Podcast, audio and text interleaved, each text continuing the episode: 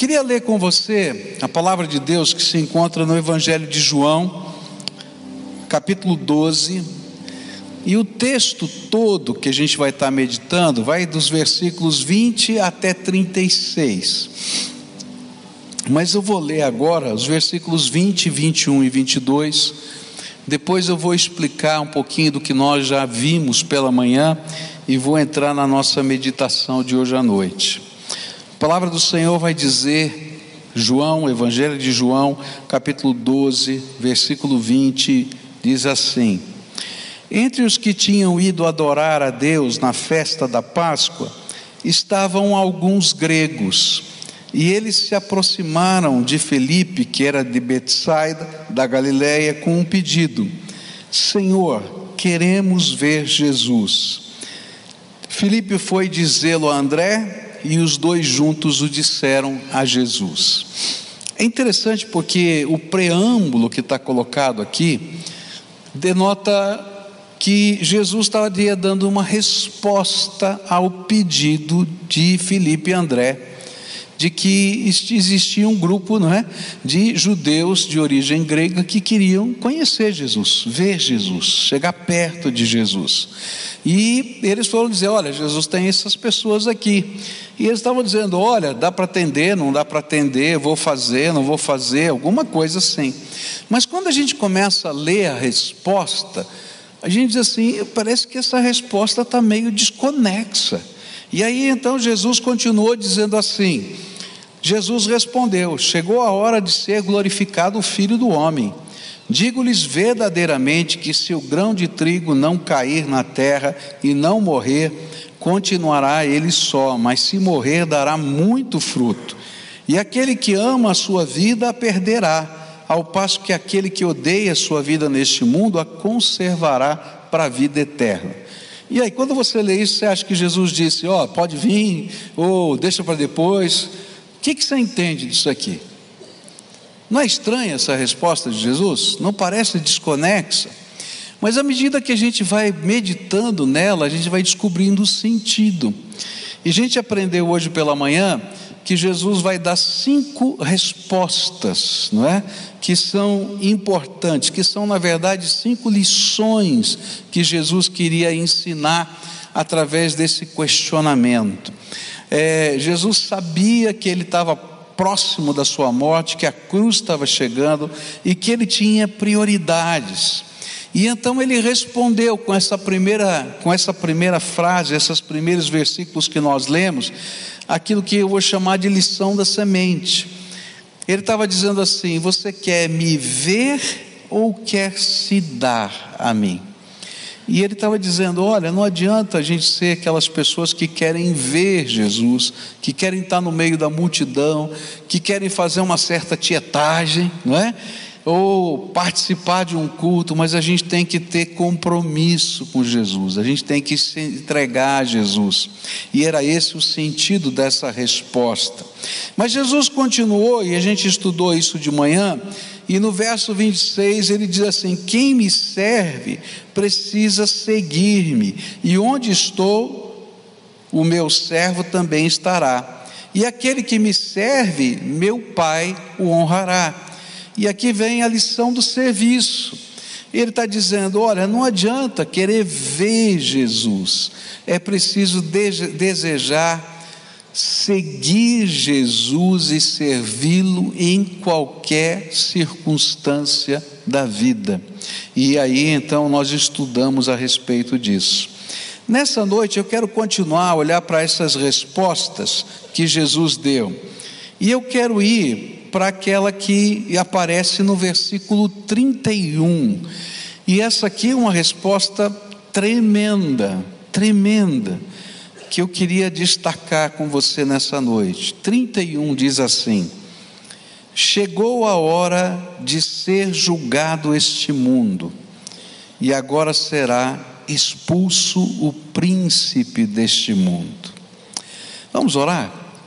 Pai querido, ajuda-nos a compreender a tua palavra, não apenas aquilo que o Senhor falou, mas que o Senhor aplique essa palavra aos nossos corações. É aquilo que eu oro em teu nome, Jesus. Amém. A lição que Jesus queria ensinar nesse versículo 31 era: não adianta ver Jesus, é preciso se preparar para o julgamento que Jesus fará. E ele estava perguntando, não é? Você quer me ver ou você quer se preparar para o julgamento? O que Jesus está ensinando é uma verdade que às vezes a gente não tem a dimensão da grandeza dela.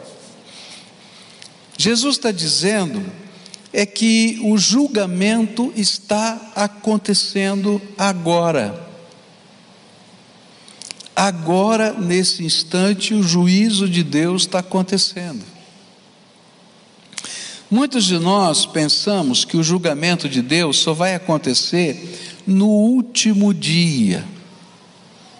Mas Jesus ensinou que naquele dia, no último dia, nós só receberemos o veredicto do que foi julgado aqui durante esse tempo. E é por isso que Jesus estava dizendo para aqueles gregos: não adianta só você querer me ver, não. Você tem que olhar com seriedade como você está se preparando, porque o juízo está acontecendo exatamente agora. E eu queria ler alguns versículos da Bíblia que vão dizer que isso é verdade, porque senão você vai dizer assim: ah, mas de onde você tirou isso, pastor? Eu vou tirar das palavras do Senhor Jesus. Olha só o que Jesus ensinou no capítulo 3 do Evangelho de João, versículo 36. Ele diz assim: Quem crê no Filho tem a vida eterna, já quem rejeita o Filho não verá, não verá a vida, mas a ira de Deus permanece sobre ele. E Jesus continuou nesse mesmo capítulo, versículos 18 a 21, ele diz assim: Quem nele crê não é condenado, mas quem não crê já está condenado, por não crer no nome do Filho unigênito de Deus. E este é o julgamento. A, lei, a luz veio ao mundo, mas os homens amaram as trevas e não a luz, porque as suas obras eram más.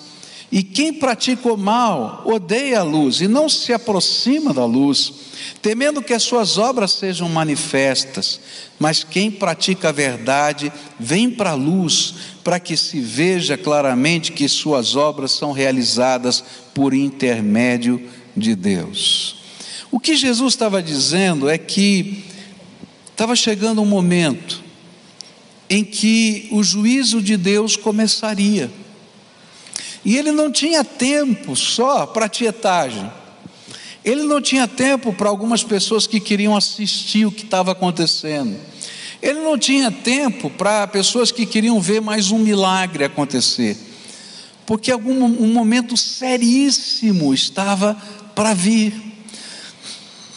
Depois da ressurreição de Jesus, na morte da ressurreição de Jesus, quando Deus instalou a bênção da possibilidade da salvação, no mesmo momento começou o juízo de Deus.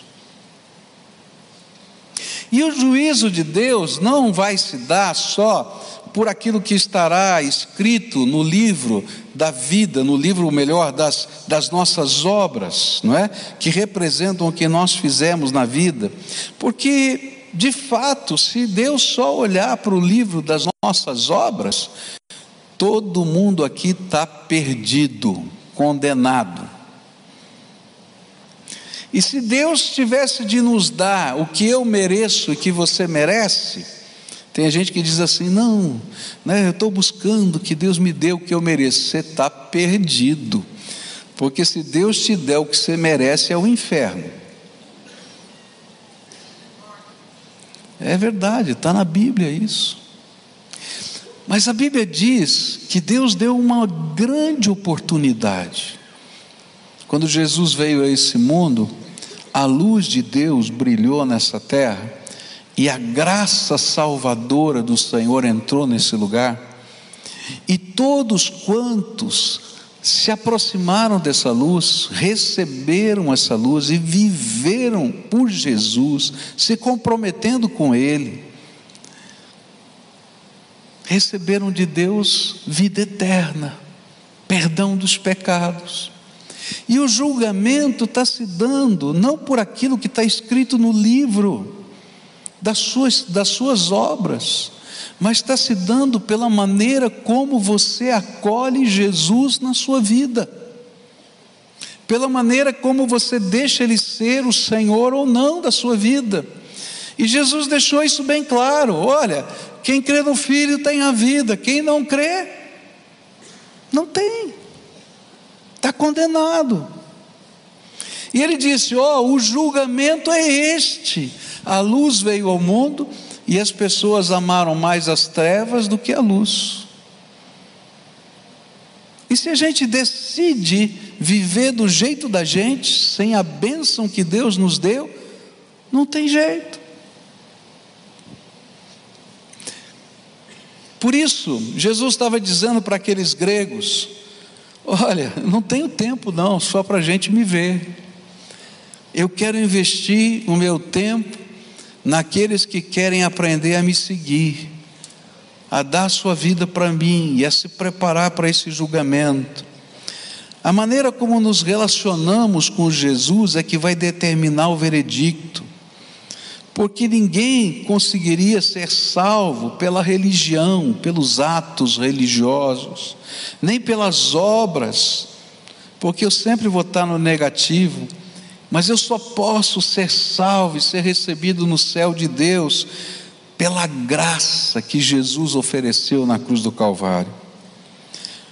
Mas, se depois de toda a obra da cruz, nós desejarmos mais a escuridão do que a luz que Ele nos trouxe, então nos resta, não nos resta nada mais a fazer, ou não resta nada de Deus para fazer por nós. E é interessante que o livro de Hebreus vai dizer exatamente isso. E lá em Hebreus capítulo 10, versículos 26 a 29, está escrito assim: Pois se continuarmos a pecar de propósito, depois de conhecer a verdade, já não há mais sacrifício que possa tirar os nossos pecados. Pelo contrário, resta apenas o medo do que acontecerá, medo do julgamento e do fogo violento que destruirá os que são contra Deus. Quem desobedece à lei de Moisés é condenado sem dó à morte. Se for julgado culpado depois de ouvir o testemunho de duas pessoas, pelo menos. E então o que será que vai acontecer com os que desprezam o Filho de Deus e consideram como coisa sem valor o sangue da aliança de Deus que os purificou? E o que acontecerá com quem insulta o Espírito de Deus que o ama? Imaginem como será pior ainda o castigo que essa pessoa vai merecer. O que Jesus estava dizendo para aqueles gregos é alguma coisa que a gente não gosta de ouvir. Hoje, hoje, o julgamento está acontecendo. E o veredito depende de como nós reagimos à obra de Deus na nossa vida. E aqui, no livro de Hebreus que eu acabei de ler, tem algumas palavras muito fortes. Ela vai falar, uma delas que para mim é mais forte do que todas as outras que ele falou, é que se a gente não vê com valor o que Jesus fez por nós na cruz do Calvário, então não tem sentido, nada. Às vezes a gente não compreende a grandeza da obra de Deus na nossa vida, por nós.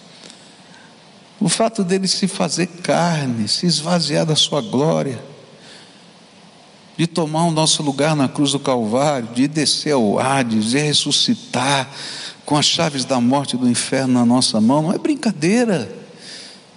Por isso a Bíblia diz que os nossos pecados perdoados e a nossa vida redimida foi comprada por um alto preço. E o preço é o sangue de Jesus vertido na cruz do Calvário. E é na base de como nós nos relacionamos com esse Cristo. Se Ele é o Senhor da nossa vida ou se Ele não é o Senhor da nossa vida, que o juízo de Deus vai acontecer. E é por isso que a Bíblia vai falar de um outro livro. Ele fala do livro das obras. Mas existe um livro tremendo chamado Livro da Vida do Cordeiro. E ali estão escritos os nomes daqueles que foram lavados no sangue do Cordeiro e que foram transformados pelo poder de Jesus aqui na terra. E a Bíblia diz que no dia do veredicto, do juízo final, vão se abrir os livros. Mas antes de olhar para lá, para o que está naqueles livros que falam das nossas obras, vai se abrir o livro da vida do Cordeiro para ver se o teu nome está lá.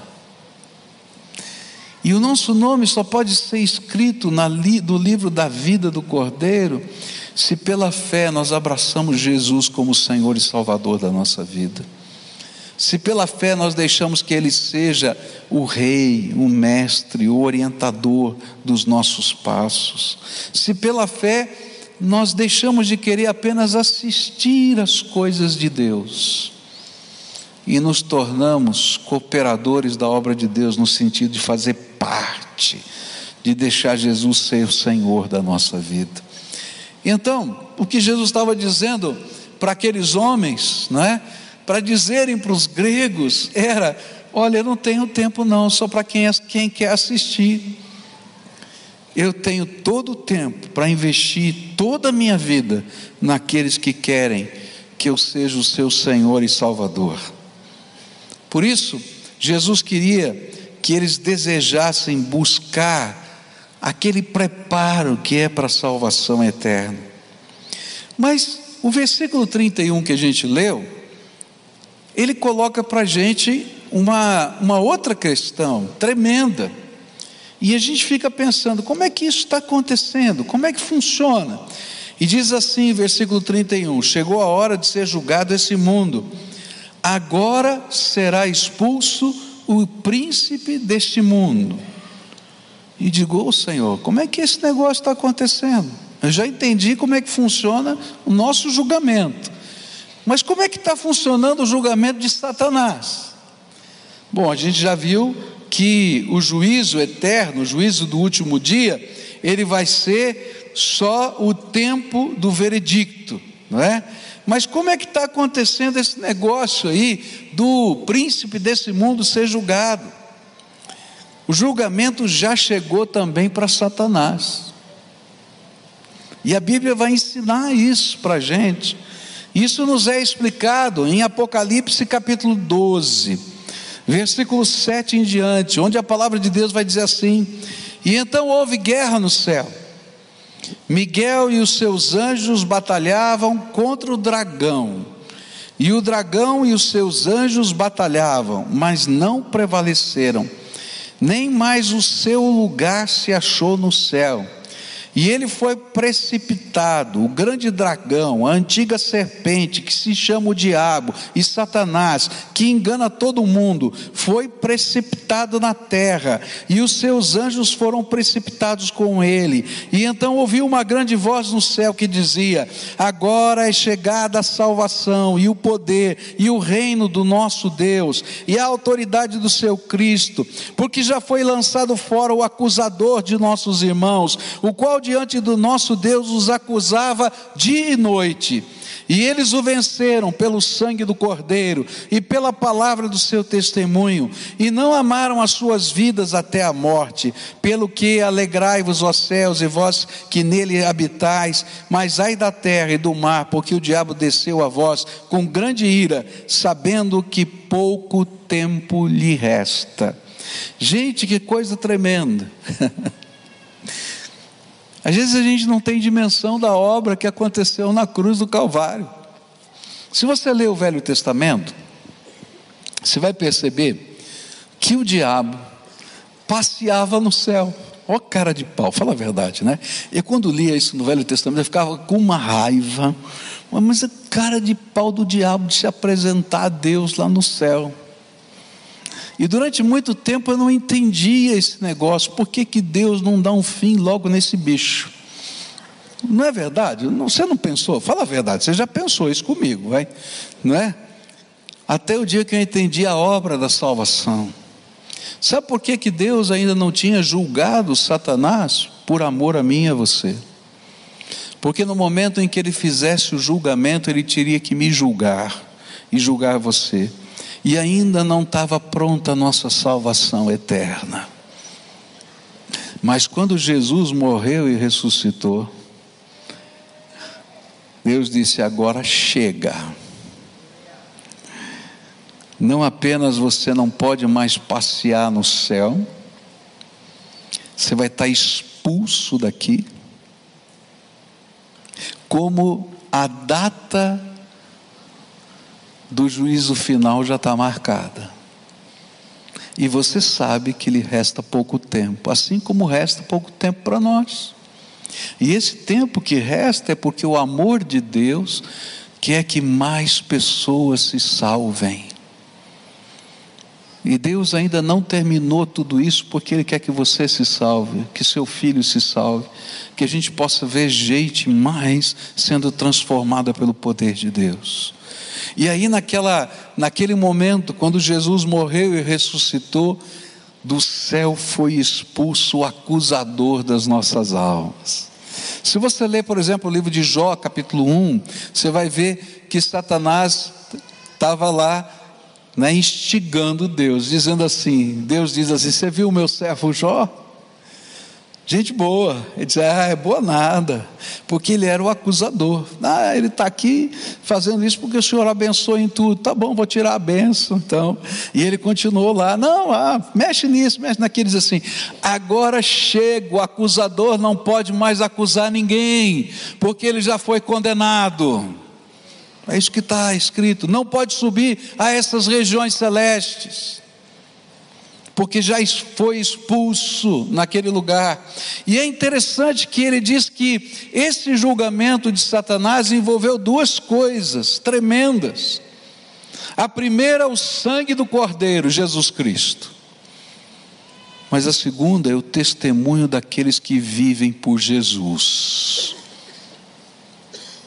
Toda vez que você confessa Jesus como Senhor e Salvador da sua vida, Satanás está sendo rebaixado.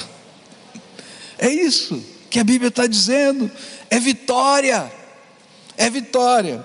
Só que tem um probleminha técnico. Onde ele foi lançado?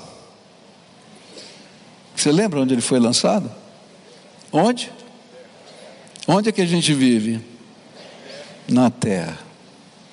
E aí você vai entender a batalha espiritual que nós vivemos. E que sem o poder do sangue de Jesus a gente não consegue enfrentar as batalhas espirituais que estão acontecendo aqui na terra hoje.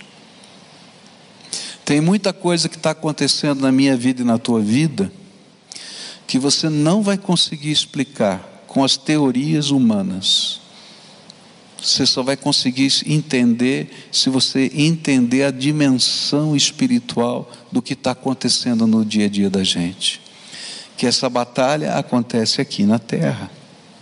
E é interessante que o livro do Apocalipse também fala a respeito disso. E quando a gente olha para isso, a gente vai encontrar a palavra de Deus ensinando a gente a como enfrentar essa batalha. E aí então em Apocalipse capítulo 12, versículo, capítulo 12, versículo 12, a Bíblia vai dizer para a gente, Apocalipse 12, versículo 12: Pelo que alegrai-vos os céus e vós que nele habitais, mas ai da terra e do mar, porque o diabo desceu a vós com grande ira, sabendo que pouco tempo lhe resta. E quando o dragão se viu precipitado na terra, perseguiu a mulher que dera a luz ao filho varão. Essa aqui é uma, uma figura de linguagem que aparece no Apocalipse. Essa mulher que deu ao filho, deu a luz ao filho, representa a igreja do Senhor Jesus aqui nessa terra. É, e, e foram dadas à mulher as duas asas da grande águia para que voasse para o deserto e ao seu lugar, onde é sustentada por um tempo e tempos e metade de um tempo fora da vista da serpente. E a serpente lançou da sua boca atrás da mulher água como um rio, para fazer que ela fosse arrebatada pela corrente. A terra Porém, acudiu a mulher, e a terra abriu a boca e tragou o rio que o dragão lançara da sua boca. E o dragão irou-se contra a mulher e foi fazer guerra aos demais filho, filhos dela, aos que guardam os mandamentos de Deus e mantêm o testemunho de Jesus. E aqui, de uma maneira simbólica, numa figura de linguagem, que é o estilo apocalíptico, a gente vai aprender uma coisa tremenda. Está havendo batalha, sim, espiritual mas há algumas coisas tremendas que estão acontecendo agora.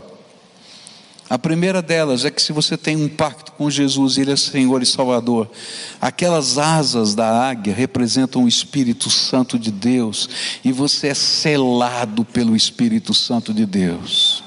E mesmo que você esteja num deserto, o Espírito Santo de Deus é sua proteção e a sua força. Por isso a Bíblia diz que o maligno não lhe toca mas ele tenta mexer com a terra. Como ele não pode tocar, o que, ele faz? Cria uma inundação. E muitos entendem que essa inundação são perseguições, são batalhas, são acusações que acontecem aqui no dia a dia, na, nas demandas da vida, não lá no céu. E aí a Bíblia diz que, mesmo no meio dessas coisas terrenas que acontecem, Deus põe a mão na terra e a terra se abre para engolir a inundação. E Deus faz as viravoltas que a gente não consegue explicar. Hoje pela manhã eu contei a história de um pastor que eu conheci num congresso internacional recentemente.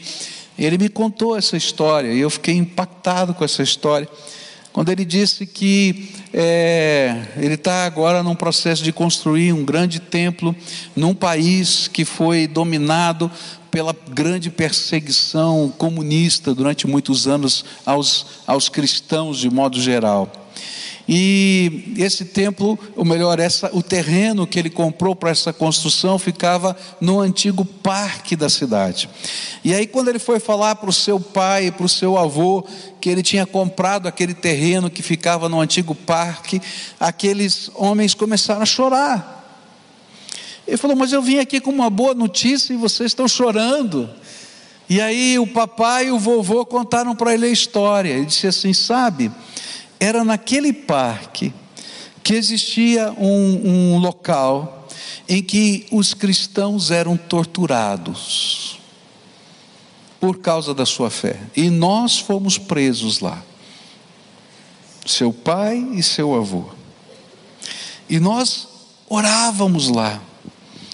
Senhor, permita que um dia, nesse lugar, nesse lugar que a gente está, o teu nome possa ser proclamado. E agora você diz que está comprando aquele terreno para construir uma igreja, só Deus faz essa viravolta. Às vezes vem as inundações da vida, mas se a gente está comprometido com Jesus, Ele é o Senhor da nossa vida, é o nosso Salvador, não apenas as coisas eternas estão resolvidas, mas nas batalhas que a gente vive aqui na terra, o maligno não pode nos tocar porque somos selados por Ele. E se ele tenta mexer nas circunstâncias da vida, mesmo que venha uma inundação, Deus é poderoso para abrir a terra e engolir aquelas águas da inundação que Ele lance sobre nós. Que maravilhosa obra do Senhor. Agora, essa não é obra para quem quer ver Jesus. Essa é obra para quem quer se comprometer com Jesus e fazer de Jesus o Senhor e o Salvador da sua vida. E é interessante que quando a gente vive essa experiência, então a gente tem as bênçãos que Paulo falou lá em Romanos, capítulo 8. Olha que coisa linda, versículo 1, Romanos 8, verso 1 diz assim: Portanto, agora nenhuma condenação há para os que estão em Cristo Jesus. E agora, por verso 33, ele vai concluir essa ideia. Ele diz assim: Quem intentará acusação contra os escolhidos de Deus? É Deus quem os justifica. Quem os condenará? Cristo Jesus é quem morreu, ou antes quem ressurgiu dentre os mortos, o qual está à direita de Deus e também intercede por nós. Quem nos separará do amor de Cristo? A tribulação, a angústia, ou a perseguição, a fome, ou a nudez, ou o perigo, ou a espada, como está escrito por amor de ti somos entregues à morte o dia todo, fomos considerados como ovelhas para o matadouro, mas em todas estas coisas somos mais que vencedores por aquele que nos amou. Gente, Satanás não pode me acusar mais. E mesmo que ele tenta fazer, fazer com que a tribulação venha, na hora certa, Deus vai fazer abrir a terra, a inundação vai embora. E Ele não pode me tocar, porque eu fui selado pelo Espírito Santo da promessa. A Bíblia está nos ensinando que esse é o momento em que nós estamos vivendo. Que nós não estamos lutando contra carne e sangue, mas contra principados e potestades espirituais e que às vezes isso representam lutas, problemas, angústias, opressões, tudo com o propósito de que nós não nos mantenhamos como testemunhas de Jesus, com fidelidade, porque é o nosso testemunho e a nossa fidelidade, que a Bíblia diz, que derrotam o inimigo. A Bíblia ensina para a gente algo tremendo, e que às vezes a gente não entende. A Bíblia diz assim: resisti ao diabo e ele o quê? Fugirá de vós. A Bíblia diz que ele foi expulso do céu pelo sangue de Jesus e pelo testemunho e pela fidelidade da gente. E ele continua sendo expulso diante de nós por causa do testemunho e da fidelidade daqueles que têm um santo compromisso com Jesus. Mas isso não é coisa de gente que só quer assistir.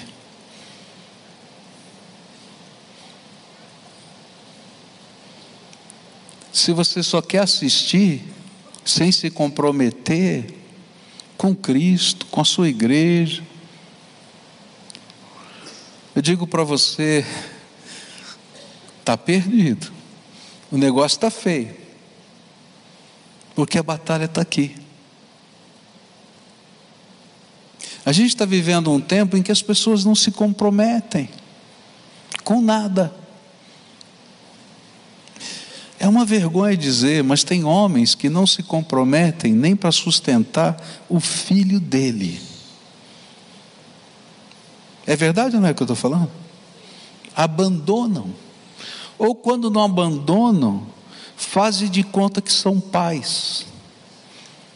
Não estão preocupados se tem comida em casa, se não tem, se tem que estudar, não tem que estudar. É uma vergonha isso. Eu escuto cada história, gente, como pastor, que você não faz ideia. Se a gente não é capaz de se comprometer com essa realidade, como é que vai ser? A gente vive um tempo que mães não se comprometem com o filho que está na barriga. Gente, a gente pode sentir o neném na barriga. Quem foi mãe aqui, ou quem viveu a maternidade, marido e mulher, né? Viveram juntos. A gente fica impressionado. A gente vai lá ver lá o, a, a, é, o, a ecografia. Né? Eu me lembro da ecografia, né? naquele tempo não tinha 3D, 4D, a gente tinha uma mancha assim, e a gente olhava e dizia que coisa linda, só via mancha, né? Mas já ficava babando lá. Gente, tem gente que diz: não, isso aqui não é gente. É o que? Inseto. Pode tirar. Joga fora, joga no lixo. Enfia um tubo de sucção. Olha, eu queria que alguém visse como é que é feito. Enfia um tubo de sucção com uma lâmina na ponta.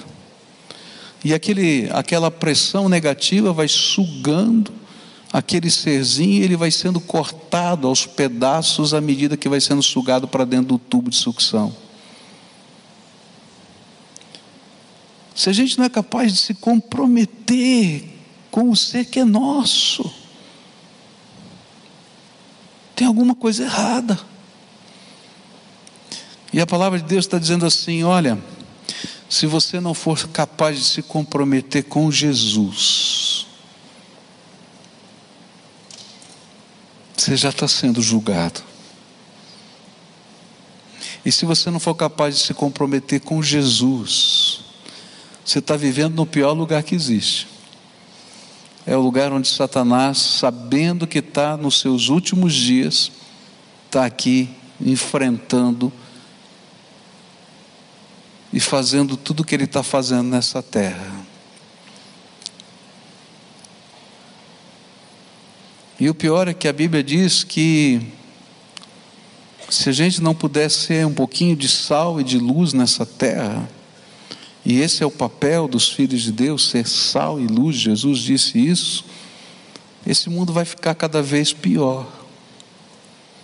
Porque quem está no controle do curso desse mundo, a Bíblia diz, são os principados e potestades. E é por isso que tem tantas filosofias que parecem tão bonitas, mas são uma grande ilusão de Satanás. Jesus disse para aqueles gregos: Olha, não adianta, não adianta só querer me ver. Vocês precisam aprender a se comprometer comigo. E quando a gente se compromete com Ele, a gente sempre vai ter a proteção, a bênção e a direção do Senhor.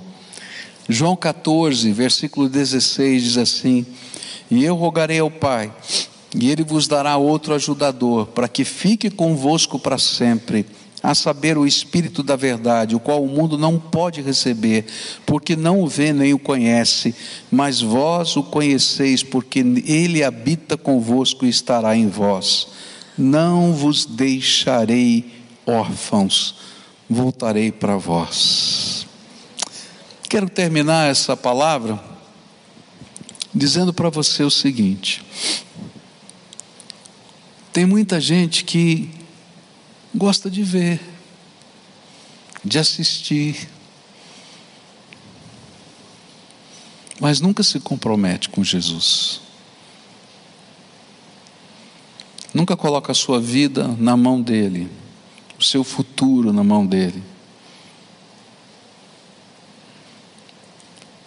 que nunca assumem compromissos nem com a igreja dele. que querem ter uma, uma relação com Jesus light. Senhor, eu sei que o Senhor é o Filho de Deus, conheço a tua história, respeito, mas eu não quero mais do que isso.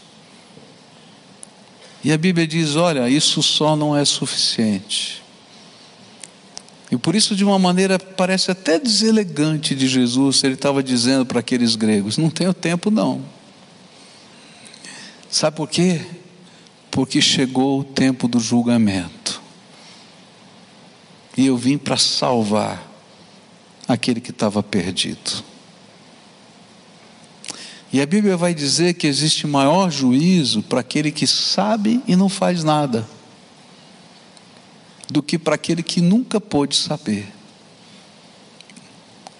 Então eu queria dizer para você que hoje é o dia que o Senhor está dizendo: e aí? Está afim de se comprometer? Está afim de se preparar está a fim de receber graça para enfrentar essas batalhas de hoje? Isso é um passo de fé e fidelidade, compromisso com o Senhor. E nessa noite eu queria orar com pessoas a quem o Espírito Santo está falando. Eu disse hoje de manhã, né, que eu estava pregando sobre Davi. Vocês lembram disso que eu estava pregando sobre Davi? E aí essa semana Deus falou: não, não vai pregar sobre Davi, não, vai pregar isso aí. E eu falei hoje de manhã, olha, acho que foi por sua causa que eu preguei esse negócio. Mas Deus me deu uma santa convicção que essa era a palavra. Então, se hoje o Espírito de Deus está falando ao seu coração, a Bíblia diz: não endureça o seu coração. Por quê? Porque o juízo não é só naquele último dia. O juízo está acontecendo agora. Por quê? Porque esse lugar que você está vivendo é o lugar onde Satanás está agindo e você precisa da graça de Deus. Por isso eu queria convidar pessoas a quem o Espírito Santo está falando hoje a se comprometerem com o Senhor.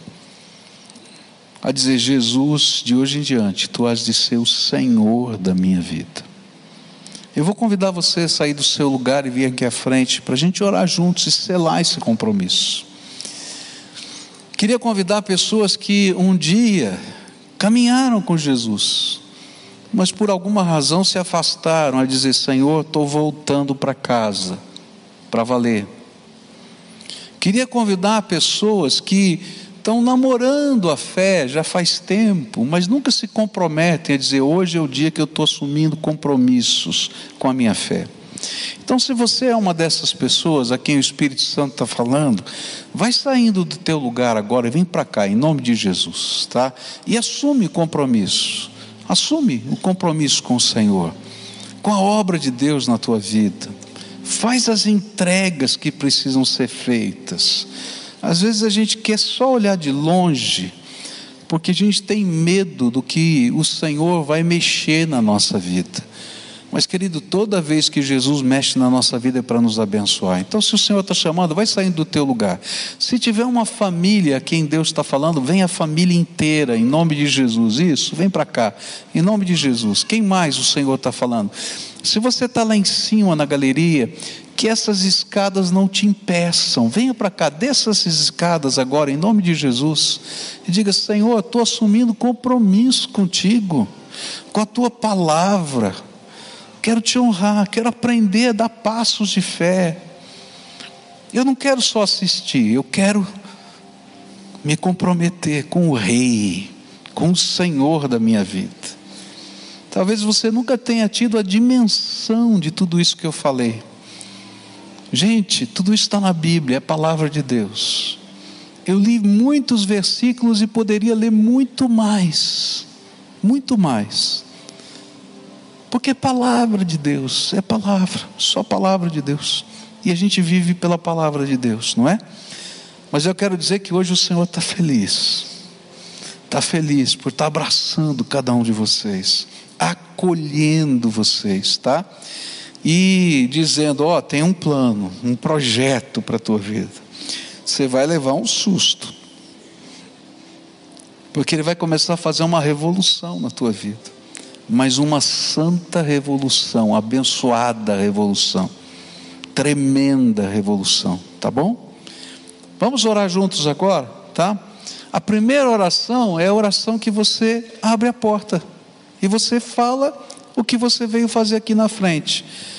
Fala para Jesus do teu compromisso com Ele. Jesus, de hoje em diante, tu és de ser o Senhor e Salvador da minha vida eu quero me comprometer com o teu projeto, com o teu plano. Usa as tuas palavras, mas fala para Jesus o que está aí no teu coração.